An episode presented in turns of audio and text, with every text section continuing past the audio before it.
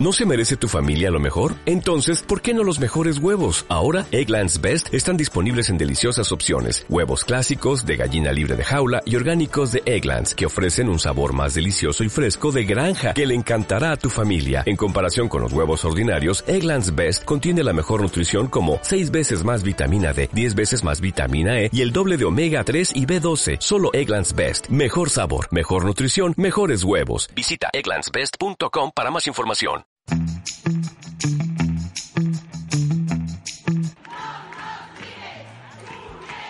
Abuelas, madres e hijas, tías, sobrinas y nietas, profesoras, médicas y periodistas, dependientas, cajeras y limpiadoras, mineras, bomberas y mecánicas, funcionarias, autónomas y amas de casa, abogadas, juezas y procuradoras, obreras, arquitectas y aparejadoras, no es suficiente con nacer, crecer y reproducirse, parir y amamantar. A vosotras se os pide más o menos. Depende de cómo se mire el vaso de la igualdad.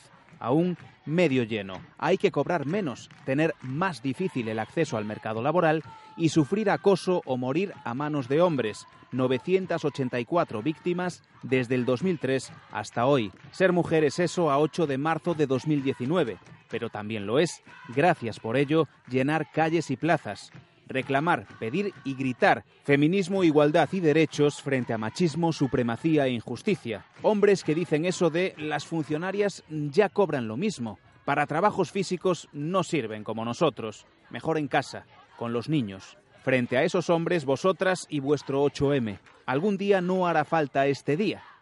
Pero hasta entonces, haceros oír. Porque mujer se es todos los días.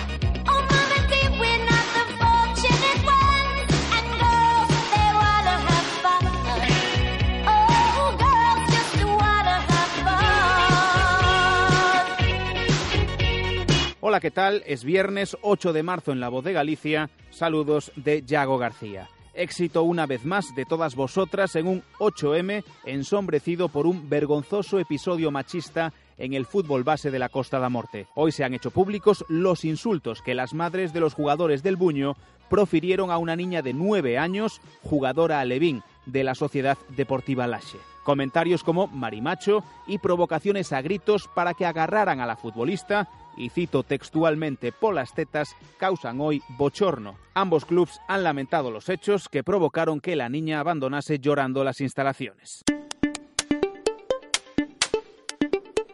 En cuanto a las reacciones políticas, Vox y el PP no han querido participar en los actos de esta jornada. Porque al final acaba siendo un comunicado solo de los convocantes de la izquierda radical. Una convocatoria en la que sí ha estado Ciudadanos haciendo suya la frase de Clara Campo Amor, soy liberal. Nadie sobra para defender la igualdad entre hombres y mujeres. Y las ministras socialistas no han hecho huelga, han trabajado, pero sí se han manifestado. La portavoz del Gobierno, Isabel Celá, ha optado por no mojarse sobre la no participación de Partido Popular y Vox. No haré esa valoración desde la propia mesa eh, del Gobierno. Hablando del gobierno, hoy el Ejecutivo ha protagonizado un nuevo viernes social, retando así al PP, que denunció ante la Junta Electoral Central el uso partidario de los consejos de ministros con aprobaciones de reales decretos una vez convocadas elecciones. Ábalos, ministro de Fomento, no entiende la protesta. El gobierno ha presentado alegaciones. El gobierno anterior, del de Mariano Rajoy, en ocho reuniones del Consejo de Ministros, aprobó 418 medidas que suponían una traducción económica de 3.400 millones de euros.